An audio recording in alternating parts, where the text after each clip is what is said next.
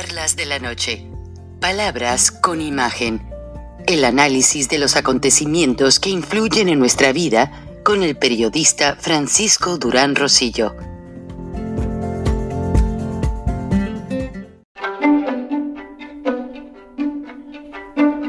Frank Durán Rosillo eh, te saluda y los saluda a todos ustedes, su amiga María Celeste Raraz, para invitarlos a que se suscriban a mi canal de YouTube María Celeste Arraraz, tal como mi nombre, donde les informo todas las semanas eh, sobre entrevistas que tienen un tema que ayuda a mejorarnos como personas y de paso son interesantes.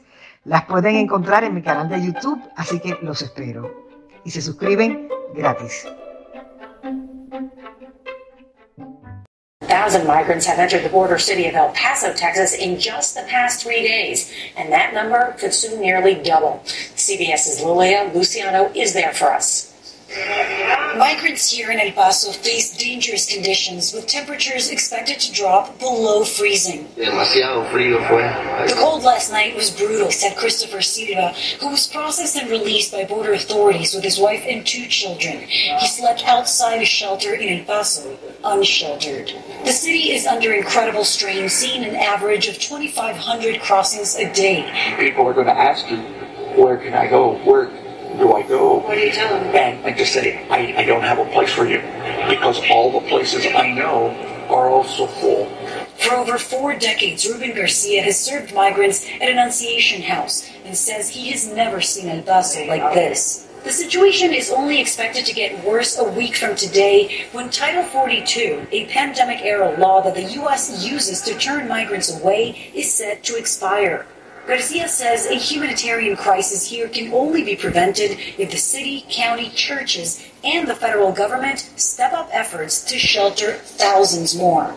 If Title 42 gets lifted and those four entities are not operating at their max, you're going to be down here doing more stories with many, many more people sleeping out in the street in even colder weather.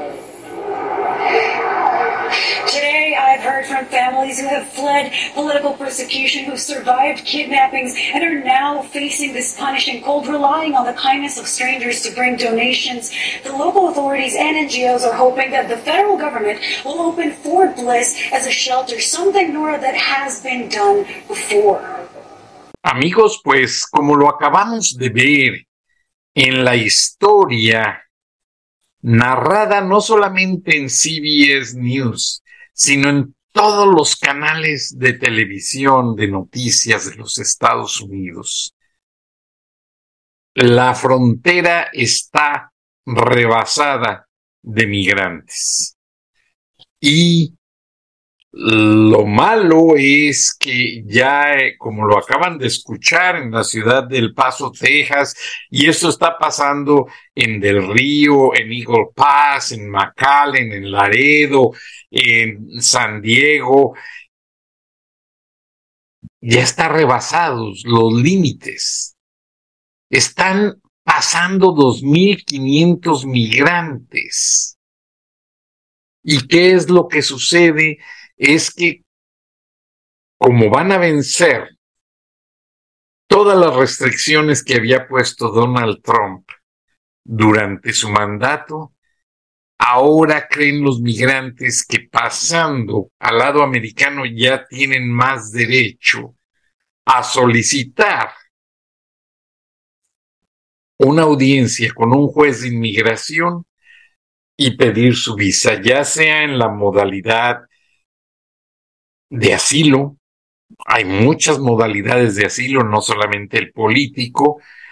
Eh, la situación es caótica, pero hablé con un amigo del Departamento de Inmigración y Naturalización, eh, ahora llamado ICE. Él es maestro en la Academia de National Law Enforcement en Brunswick, Georgia.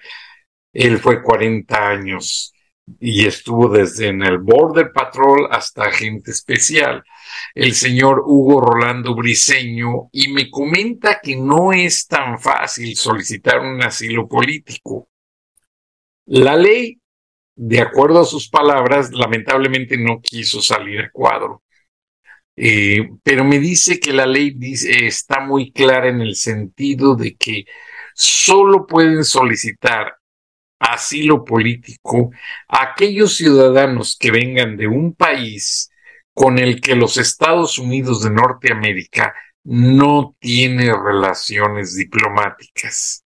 O sea, el asilo eh, tiene sus modalidades y la principal es esa. Número uno. Número dos, la persecución política y la violencia, el ser víctimas de secuestro, funciona, pero hay que traer mucha evidencia y hay que estar muy, muy bien documentados para que esto prospere, o sea, para que se dé la visa de una manera eh, cabal y formal. Pero Alejandro Mayorkas, director de Homeland Security, lo que está haciendo es dar paso a toda la gente, como lo ven en las imágenes, ya no los ponen en presiones de inmigración.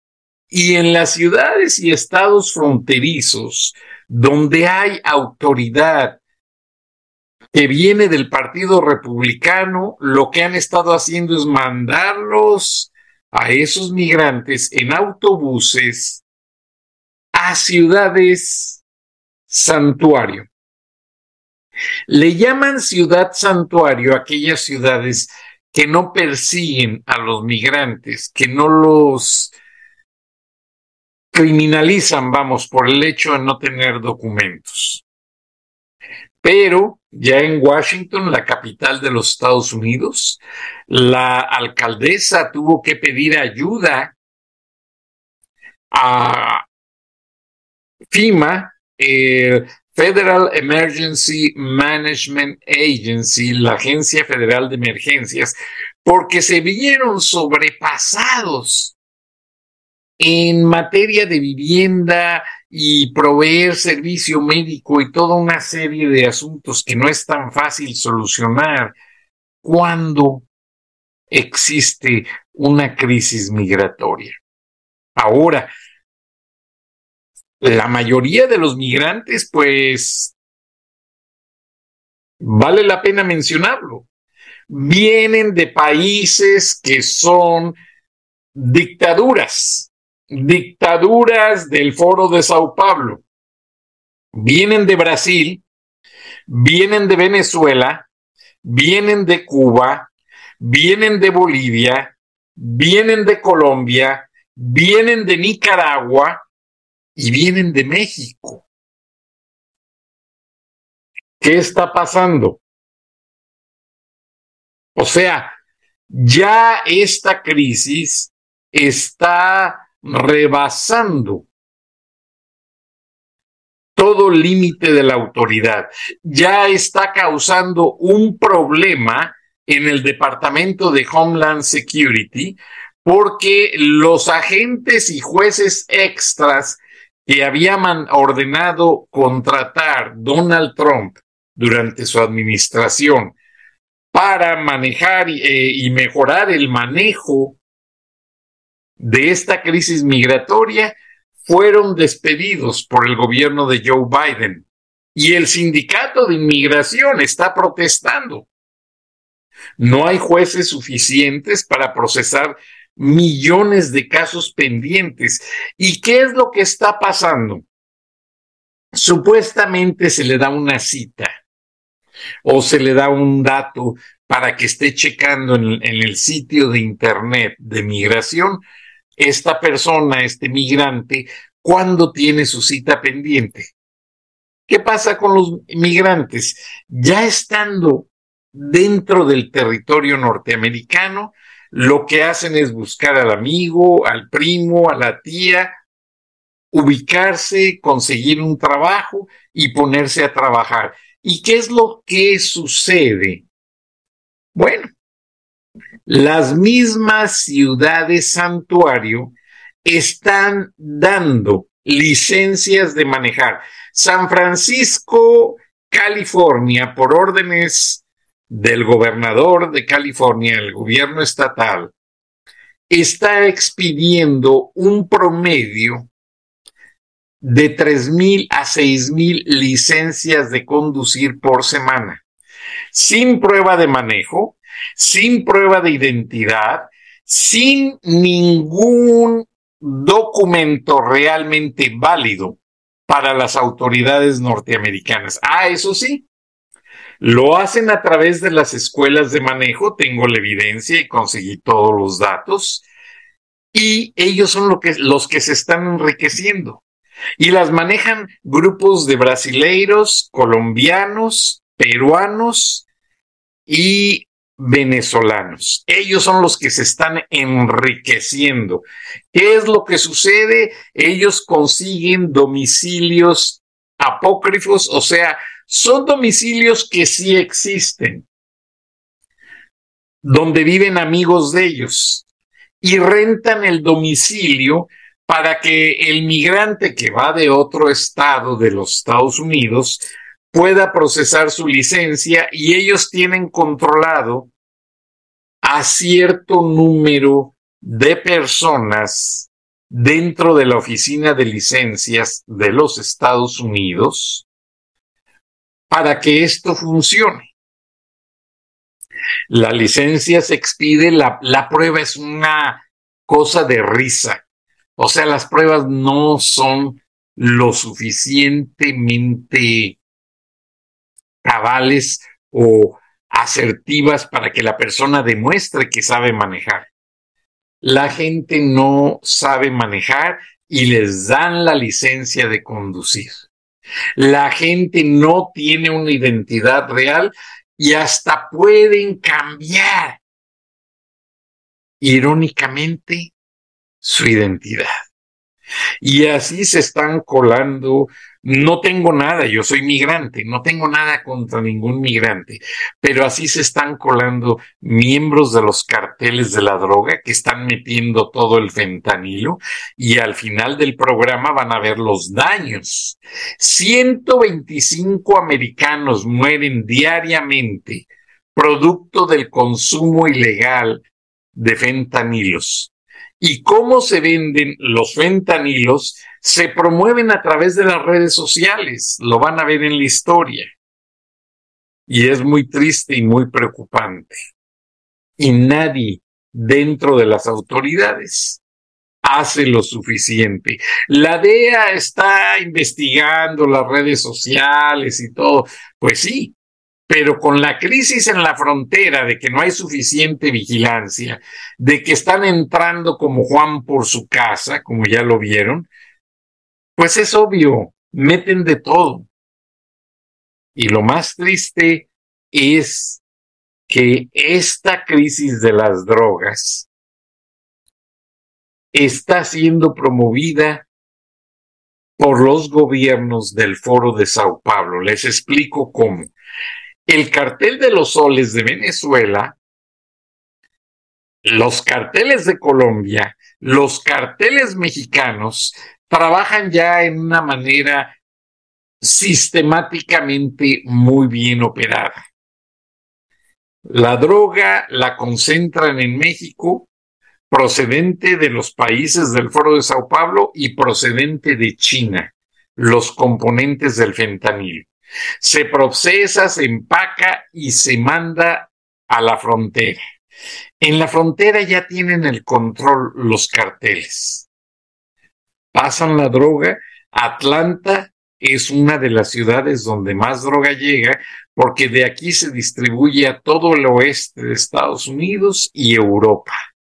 Antes era Miami, pero Miami ya agarró tanta fama como ser ciudad de los carteles que las autoridades norteamericanas concentraron gran número de agentes allí y ya les era más difícil operar. En este momento es Atlanta, Georgia, dicho por el mismo director de la DEA, Robert Ramson, donde 10 carteles operan altos niveles la producción y distribución de muchas drogas sintéticas y químicas. Y lo preocupante es que cada día son más fáciles de adquirir. Hay ocasiones que hasta en las escuelas las consiguen por 10 o 20 dólares los chamacos. Y eso es algo que está poniendo a los Estados Unidos de Norteamérica en una situación muy caótica. Vean el video, eh, me disculpo, no conseguí traducción porque el programa lo hago con mucha presión de tiempo, pero eh, más o menos ya les di un preámbulo de lo que trata. Básicamente pongo el video para hacer ver a mi audiencia que estoy basado en datos reales y que no invento las cosas, porque ah, como llueven las críticas.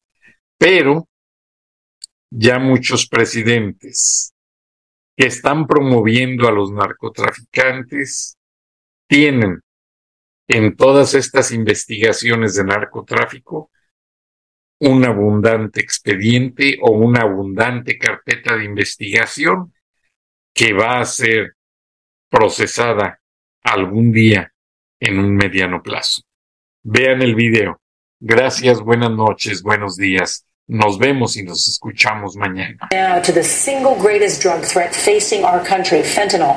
In America, 150 people die from the synthetic opioids every day, and it takes a very small amount of fentanyl to kill someone.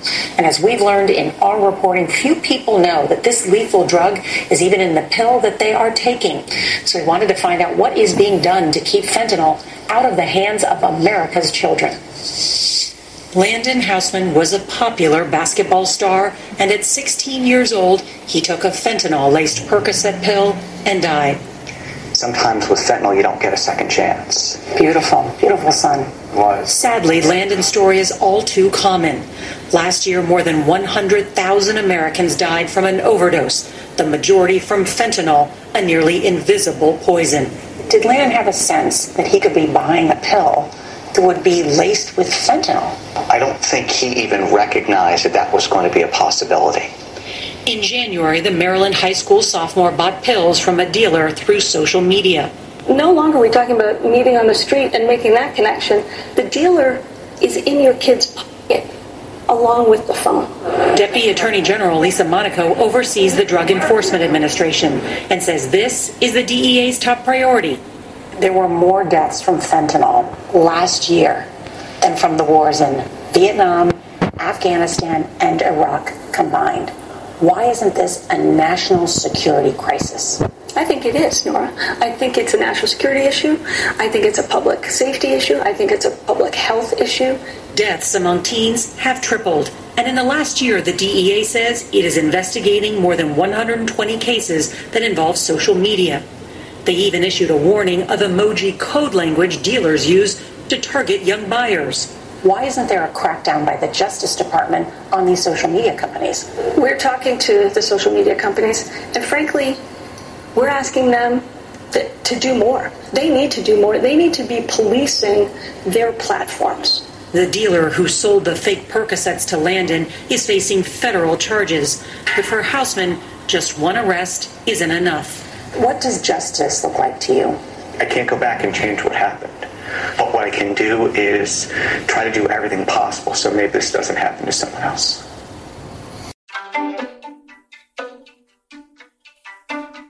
Tan Durán Rosillo eh, te saluda y los saluda a todos ustedes, su amiga María Celeste Raraz, para invitarlos a que se suscriban a mi canal de YouTube, María Celeste Raraz, tal como mi nombre, donde les informo todas las semanas eh, sobre entrevistas que tienen un tema que ayuda a mejorarnos como personas y de paso son interesantes. Las pueden encontrar en mi canal de YouTube, así que los espero. Y se suscriben gratis.